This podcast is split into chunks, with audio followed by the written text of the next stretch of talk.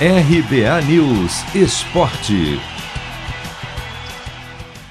Toca no Caleri que é gol. Depois de cinco anos, o torcedor do São Paulo poderá soltar esse grito outra vez. Na reta final da janela de transferências, o tricolor anunciou que o atacante está de volta.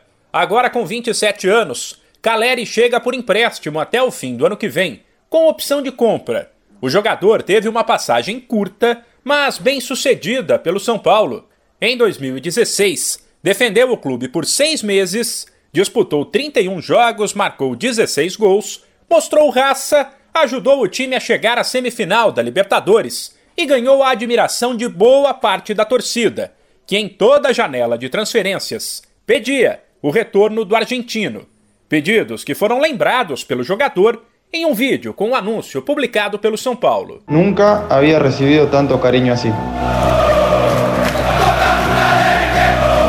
Cuando me fui, sabía que un día iba a volver. Cuando me fui, ustedes no me abandonaron. Soñé muchas veces con ese reencuentro en el Morumbí y ese sueño se hizo realidad. Estaba con muchas ganas de escuchar eso. Apesar do carinho do torcedor, há muita dúvida sobre se Caleri é um bom reforço. Não pelo que ele fez no São Paulo, mas porque desde que deixou o clube e rodou por algumas equipes menores da Europa, o atacante não conseguiu repetir um bom desempenho.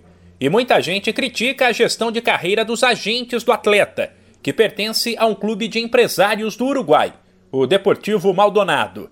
Aliás, do Uruguai vem o outro reforço do São Paulo. Antes de Caleri, o clube já tinha confirmado a contratação do volante Gabriel Neves, atleta de 24 anos que pertence ao Nacional e chegou também por empréstimo até o fim do ano que vem. Com passagem pela seleção uruguaia, Gabriel Neves esteve na mira de outros clubes brasileiros e chega com a experiência de ter disputado Libertadores e Sul-Americana nos últimos anos com a camisa do Nacional. De São Paulo, Humberto Ferretti.